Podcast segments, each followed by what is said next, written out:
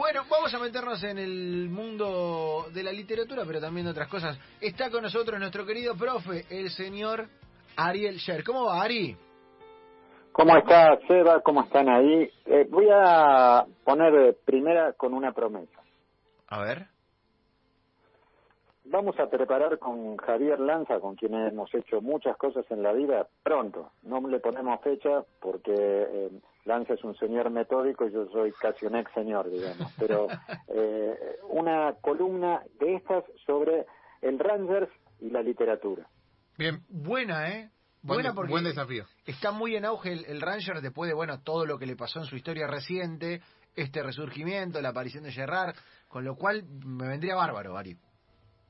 Sí, sí. iba a hacer una promesa porque Javi sabe recorrer esa beta con la historia. Hay, eh, hay eh, colecciones de referencias en la literatura en torno de em, el Dinamo de Kiev que ustedes mencionaron hace un rato y todo eso. No, no solo hablo de los textos históricos sobre el Dinamo de Kiev, sino eh, estoy hablando de la, la, la búsqueda de, desde los escritores, tanto ucranianos como incluso en los años de la Unión Soviética eh, y en los años de la Segunda Guerra Mundial con lo que representa ese equipo. Pero con Javi no somos de ponerle fecha a las promesas, eh, pero somos de prometer. Lo vamos a hacer, Ari. Me parece que, es un gran tema. Igual hoy yo traje eh, un escenario no frecuente en estos intercambios que tenemos, pero que me parece necesario. Ustedes vieron en la tapa de los diarios, inclusive en los diarios que las tapas entre sí cuentan mundos que no, no, no son idénticos, para hacer, decirlo suavemente, que en los últimos días apareció un jugador de, de de la Argentina que se llama Alan Pichot, muy joven, sí, eh, seguramente eh, la, una parte no menor de, la audiencia aquí eh, sabrá que Alan Pichot está poniendo con su participación al ajedrez argentino en un lugar que hace tiempo no tenía em, ese, esa actividad en este país. ¿no? Eh, jugar en eh, jugar contra Magnus Carlsen, eh, que es el genio del ajedrez de este tiempo, es una es una una noticia, diríamos nosotros, si esa palabra todavía tuviera algún vigor y nos volviera, se nos volviera creíble. Pero jugó en el Magnus Carlsen Invitational, diría Luquita Rodríguez, que pronuncia el inglés peor que Shakespeare, y es un es una noticia importante. Y la verdad es que el ajedrez es una actividad que em, es una actividad que está tan eh, em, eh, en el centro de las referencias de la literatura argentina que me cuesta encontrar escritores y escritoras que no mencionaran al ajedrez. Fíjense ustedes, ¿no? Eh, porque a veces decimos, bueno, hay un tiempo de la historia en el que eh, costaba mencionar a alguna gente, le daba pudor mencionar al fútbol. Bueno, el ajedrez está en las citas de montones y montones para distintas cosas. Hay escritores y escritoras que hablan de una relación de pareja con conflictividades y con tensiones y con manejos eh, que exigen estrategias y dicen, bueno, el ajedrez de tal o el ajedrez de tal eh, y ese tipo de cosas. En el caso de, eh, del ajedrez pensado desde la literatura argentina y en tributo no solo a Alan Pichot, sino a toda la gente que alguna vez eh, eh, moví alguna pieza de, ajedrez, vamos a tratar de pensar cómo aparece eh, en, la literatura argentina. Si yo les doy, les doy, les tiro un, un, nombre, digamos, una, una primera em, referencia como para buscarse en el ajedrez, muchos de los oyentes sobre todo muchos de los oyentes de esta radio, que físicamente esta radio, eh, quiero contarle a todo el mundo, ustedes a veces lo, han dicho, en la puerta tiene una frase y una referencia a Rodolfo Walsh. Así Ustedes habrán pasado hace un rato y lo habrán visto a Rodolfo Walsh ahí.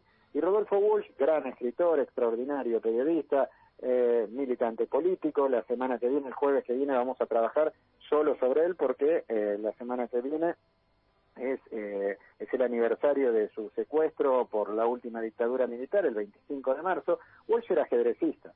Eh, no voy a contar todos los detalles de su vida ajedrecista. Ahora sí que Alejandro Sabela estaba muy contento eh, hace algunos años cuando eh, las indagaciones del portal Info Blanco sobre Negro eh, permitieron ver que Walsh fue socio de Estudiantes de La Plata cuando vivía en La Plata para jugar al ajedrez, justamente para jugar al ajedrez.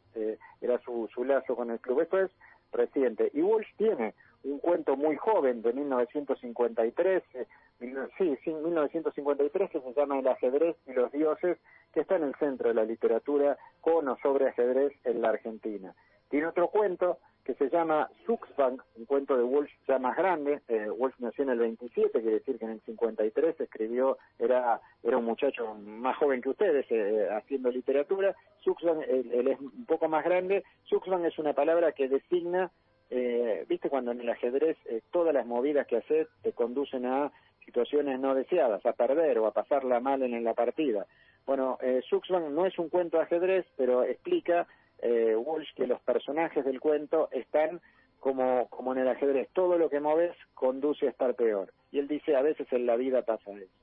La referencia central, esto sí lo vamos a volver a contar la semana que viene, de Walsh al ajedrez, por supuesto está en el prólogo de Operación Masacre, su libro más clásico, e investigación de los eh, fusilamientos del 9 de junio de 1956, y Walsh en un momento, Walsh se entera de algunos hechos eh, un tiempo antes mientras jugaba al ajedrez y dice, enterado de estas cosas, ¿puedo volver al ajedrez? La gran pregunta de la vida de Walsh es, ¿puedo volver al ajedrez?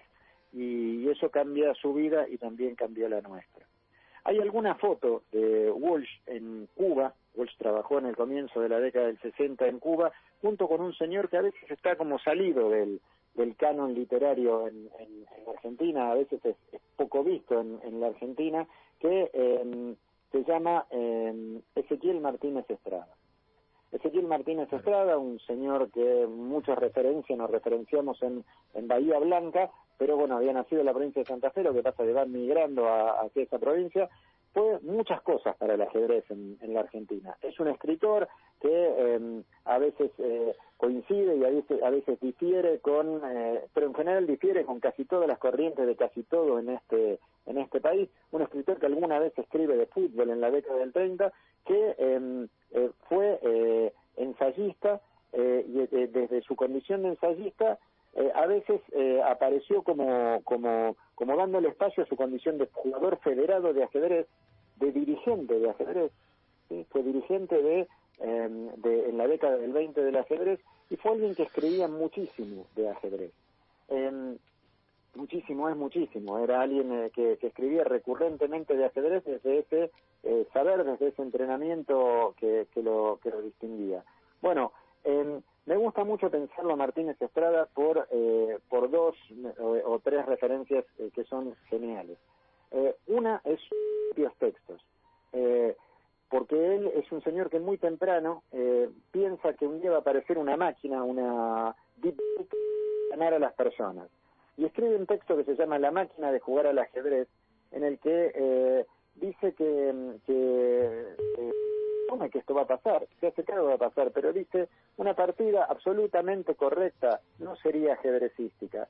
El ajedrez sería el juego más estúpido para un dios y por eso es el más interesante para el hombre. El ajedrez es esta lucha de la razón y de lo desconocido, en la síntesis de lo que el hombre puede hacer mediante su raciocinio, operando en un mundo que está más allá de su razón y que se integra, aún en lo racional que tiene, con todo lo que en él hay de irracional, de instintivo, de absurdo, de delirante. O sea, lo que está diciendo Martínez Estrada es que el juego ciencia, como le decimos los elementales muchas veces, es un juego donde va la pasión humana y la pasión humana define qué haces con el juego, aunque pierdas con la máquina. Y eso que Martínez Estrada fue el bibliotecario además de la Federación Argentina de Ajedrez cuando empezó en 1923. Fíjense eh, lo que significa esto, ¿no? Ahora, eh, una cosa impresionante. Si vos entras a las webs de ajedrez, y buscas referencias literarias de distintos clubes, de distintas organizaciones, el que aparece casi siempre como escritor argentino es el menos deportivo de los escritores argentinos, que es Jorge Luis Borges. Difícil empatar. Menos deportivo eh, que, Borges ni siquiera son ustedes los que están en el estudio cuando en la playa se les va una pelota al costado y no la corren porque no llega. Mirá que hay que ser menos deportivo que ustedes, ¿eh? Pero eh, Borges ni siquiera eso. Sin embargo, ajedrez, su poema, que así se llama, es eh, una referencia cumbre de la literatura sobre ajedrez. Eh, tanto que hay momentos que parece que estás, que estás eh, viendo Gambito de Dama, la miniserie tan exitosa en Netflix, y vos decís en un momento, acá me van a poner el poema de Borges, que finalmente no aparece. Eh, y ese poema empieza diciendo, en su grave rincón los jugadores rigen las lentas piezas, el tablero los demora hasta el alba en su severo ámbito en que se odian dos colores. En cuatro versos contó el ajedrez el tipo, pero claro, es Borges. Ahora los voy a juntar a Borges con Martínez Estrada por una cosa que los va a conmover. Eh, si Martínez Estrada aparece en alguna imagen con Walsh, también aparece con Borges mucho antes porque Martínez Estrada charlaba con Borges de literatura, no de ajedrez, en los tiempos jóvenes de ambos. Fíjense ustedes, hace unos 12 o 13 años, los textos ajedrecísticos de, Martínez Estrada aparecieron en un libro que editó la Biblioteca Nacional que se llama Filosofía del ajedrez. Si bien se conocía mucho de lo que escribió este señor Martínez Estrada sobre el ajedrez, sus textos así no estaban, no, se habían publicado. ¿Qué es lo que se publicó? Algo que Martínez Estrada, que se ve que era un señor que con mucha pasión, tanto que a veces se enojaba, parece que alguna vez tiró al fuego. Al fuego, le tiró a la tira, ¿sí? Como ustedes hacen con los artículos que no les gustan, que ustedes mismos escriben, o como eh, alguna gente hará con algunas cosas que quiere deshacerse eso hubiera sido puro olvido y hubiera quedado en el fuego si no, como, si no hubiera ocurrido algo que cuenta otro escritor, Pedro Orgambide. Pedro Orgambide dice que en la biografía de Martínez Estrada que alguien salvó del fuego esos textos y por eso estos textos sobrevivieron. ¿Quién salvó del fuego esos textos? Alguien que se llamaba Jorge Luis Borges. O sea, Borges, eh, además de toda su obra literaria, a la que nos arrimamos más o menos, también salvó del fuego lo que pasó a ser una referencia cumbre del ajedrez. Muchas veces, muchas veces cuando pensamos el ajedrez y la literatura, y cuando pensamos eh, este juego de, pensamos qué jugar, ¿no? Nos ponemos a pensar qué jugar, porque ustedes también lo hacen, qué jugar, existimos porque jugamos, si no somos una porquería cuando dejamos de jugar. Y tratamos de entender qué jugar, vamos a las definiciones que nos da Julio Cortázar, otro gran escritor argentino. Julio Cortázar decía que lo que más lo él reivindicaba de su propia vida cuando ya estaba cerca de morirse, Cortázar murió a los 70 años, quizás sabía que estaba enfermo, dice, no, no, no, no reivindico mi novela, mi esto, mi lo otro, reivindico que, como cuando era un chico, en los potreros de Banfield sigo jugando. Y Cortázar tiene muchas referencias al ajedrez, jugó al ajedrez de pibe, dejó de jugar porque se dio cuenta de un juego tan absorbente que le tiraba tiempo para ser escritor, que era lo que él quería, pero cada vez que menciona el ajedrez en su literatura es un encanto. A mí me gusta esta frase que está en Rayuela. Rayuela, saben ustedes, salió en 1963 y es uno de los libros más famosos de la historia argentina y el más famoso mm, de Cortázar. Supongo que en las bibliotecas de ustedes hay lugar para Rayuela, o ya lo ocuparon todo con Mourinho Guardiola. no, no, hay, hay lugar, hay lugar. Eh, hay, lugar hay, lugar, hay lugar. Bueno, Cortázar dice en Rayuela, un mundo donde te movías como un caballo de ajedrez, que se moviera como una torre, que se moviera como un alfil. Va de nuevo. Un mundo donde te movías como un caballo de ajedrez, que se moviera como una torre, que se moviera como un alfil. ¿Qué es lo que dice ahí Cortázar? No jodamos, gente. Somos una cosa, pero estamos siendo. Podemos ser otra. Amplifiquemos nuestro ser. Cambiemos de lo que somos. Dejemos de, dejemos de etiquetar gente. Vamos, vamos a la diversidad de la posibilidad humana. Y lo dice, claro, no como yo, eh, que estoy hablando con ustedes a las 3 y 29 por la radio, sino como Cortázar. Bueno, tiene más referencias, pero a mí me gusta en especial esa. Y un, un tipo al que siempre sugerimos leer en, este, en estos encuentros es a Roberto Art. ¿Se acuerdan de Roberto Art? Breve vida, 1900 a 1942, un escritor extraordinario y en su tercera novela que se llama Los lanzallamas da una clase de política a través del ajedrez.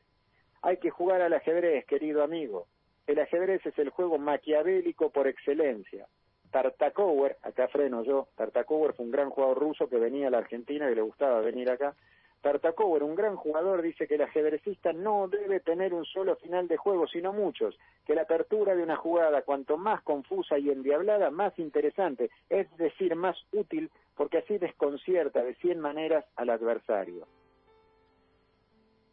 Tartakower, con su admirable vocabulario de maquiavelista del ajedrez, denomina este procedimiento elasticidad del juego. Un genio, Art. Un genio ahí, muchachos y muchachas. Tartaco, eh, compara Tartacover con Maquiavelo, que es el que escribe El Príncipe, no habla de Francesco ni no habla de Milito, sino que habla de, hace un tratado de teoría política, este señor que nació en Florencia, y dice, hay que tener mucha jugada para hacer política. Con una sos un lineal y terminás perdiendo. Y lo compara con la lógica del ajedrez. Yo sé que los eh, ortodoxos del ajedrez van a decir que acá falta el cuento Abuela Julieta que escribió Leopoldo Lugones, pero hace poco hablamos de Lugones. Yo me quiero despedir hoy ajedrecísticamente, sin ponerlos en jaque ustedes, por supuesto, pero pensando en dos escritores que son los favoritos de esa mesa, la mesa titular de todos los días de enganche. El primero de esos escritores, del que ustedes son fanas, se llama Osvaldo Soriano. Osvaldo Soriano, un grande de la literatura argentina, eh, murió en 1997 y un poco antes de morirse por producto de la enfermedad este, y producto además de una serie de cosas estaba eh, desmejorado físicamente y su amigo, el chileno Luis Sepúlveda, un escritor que falleció el año pasado, cuenta que cuando ellos estaban fuera de forma, Sepúlveda de pibe había sido futbolista, Soriano nos hizo creer que fue futbolista, por ahí fue, decía, deberíamos hacer más cosas, Soriano y yo. Por ejemplo, practicar algún deporte además del ajedrez. Y leyendo eso tan emocionante, Sepúlveda, me acordé de la primera novela del Gordo Soriano, que se llama Triste, Solitario y Final. Y en Triste, Solitario y Final, Marlowe, el, detective, el protagonista, juega al ajedrez con el ajedrecista más mencionado en la historia de la literatura argentina, que es un cubano, José Raúl Capablanca. Algunos dicen, junto con Bobby Fischer, el mejor ajedrecista de cualquier tiempo. Eh, Capablanca es eh, alguien que eh, aparece en las referencias de Soriano. Soriano dice, por ejemplo, la sala olía encierro y resultaba tan poco acogedora e impersonal como siempre. Preparó algo de comer en la cocina, sacó el tablero y desplegó las piezas. En verdad no tenía ganas de jugar. Guardó el ajedrez se sentía peor que Capa Blanca. Capa Blanca es eso, es, el ajedrecista que da vuelta en la literatura argentina porque vino acá en la década del 20, fascinó a Cortázar, fascinó a Bioy Casares y después siguió fascinando gente porque jugaba como un genio y aprovechaba la noche y se iba de dar vueltas, para decirlo amablemente, por la calle Corrientes a disfrutar de la vida porteña eh, todo el tiempo. Y además de Soriano, el otro escritor favorito de esta mesa, claramente, muy claramente, ¿quién es? El negro Fontana Rosa. Em, y, no podemos saltearnos a Fontana Rosa. ¿sí? Yo podría leer muchos textos de Fontana Rosa donde aparece el ajedrez, pero me quedo con un cuadrito, con un chiste, eh, de una página que publicó alguna vez Fontana Rosa en la revista Viva. Em, ahí, en ese cuadro, lo tengo que, escribir porque eso es radio, esto es sin imagen, se ve gente jugando en, eh, al ajedrez se ve dos personas adelante charlando, una le habla a otra y atrás hay un jugador frente a un tablero y detrás hay una máquina. La verdad, dice uno de los dos tipos que hablan adelante, es que el club está algo atrasado en materia de computación. Por eso el maestro Aquiles Pitaluga está disputando una partida de ajedrez contra una tostadora eléctrica. Lo que se ve en la imagen es eso un señor jugando al ajedrez y en vez de estar Deep Blue, la computadora, lo que imaginó Martínez Estrada, está una tostadora como esas que nosotros tenemos todavía de recuerdo en las mesas de nuestras casas, como está de recuerdo y de presente todo el tiempo el ajedrez que jugó alguien para ser más inteligentes, más felices, y el negro Fontana Rosa que siempre nos hace reír. Ariel Sher moviendo las piezas por el tablero, eh, siendo, como bien lo, lo contaba, no solamente un alfil, no solamente una torre, no solamente eh, un rey, sino muchas cosas más. Eh, Ari, la verdad, un lujo para, para nosotros y ahora me quedé manija. Yo siempre quiero ser un peón. Vos querés ser un peón. Pablo, querés ser un peón. Pablo Peón. Sí. Me parece, ah, Pablo Peón. Me parece, me parece, muy noble eh, el oficio de peón en el ajedrez. Sí, sí, claro, bueno, pero el personaje de Cortázar no daba para, para, para eso. También en esa misma página habla de, de una relación, dice, donde eh, se reservaba ser el alfil o el caballo. O sea, eh, un personaje no quiere ser ni el rey ni la dama ni los peones en ese vínculo. Están muy copados jugando al ajedrez los chicos de la Reserva de Defensa y Justicia. Sí. Sí, de la mano de la mano de Muner. Es más, y ayer el, claro, y ayer el, claro, pero él les contó del Claro, él les contó a ustedes del torneo anterior, ahora están con otro torneo nuevo y coinciden con que el entrenador de primera, Sebastián Becasese, está en una etapa de furor por el ajedrez. Es cierto. En, su última etapa en Racing, Becasese jugaba con los pibes de la pensión de Racing al ajedrez y cuando se fue de Racing no paró, o sea que Eh, no sé si el 4 a 0 Newell del otro día fue eh, una apertura maestra o algo por el estilo de, eh, de, ese, de ese club, pero está está funcionando mucho. Santiago Solari es muy buen jugador de ajedrez también y no sé si lo está haciendo en el América de México. No juega con su nombre, pero juega de manera encubierta al ajedrez. Alguna vez creo que le ganó a Juan Pizorín, pero no vamos a revelar triunfos y derrotas de estos grandes personajes me parece bien que lo mantenga en el terreno estratégico, sobre todo de, no difundirlo. Ari, te vamos a mandar un abrazo enorme y repito, nos quedamos manija, ¿eh? nos quedamos manija de, jugar al ajedrez, de leer algunas de las cosas que, nos contás cada semana. Eh, pero bueno, esto es una partida y la partida debe seguir porque al final puede ganar cualquiera, pero jugamos jugando. Eso mismo, seguimos eh, en la partida, pase lo que pase. Les mando un abrazo grandote. Te mandamos un abrazo vos.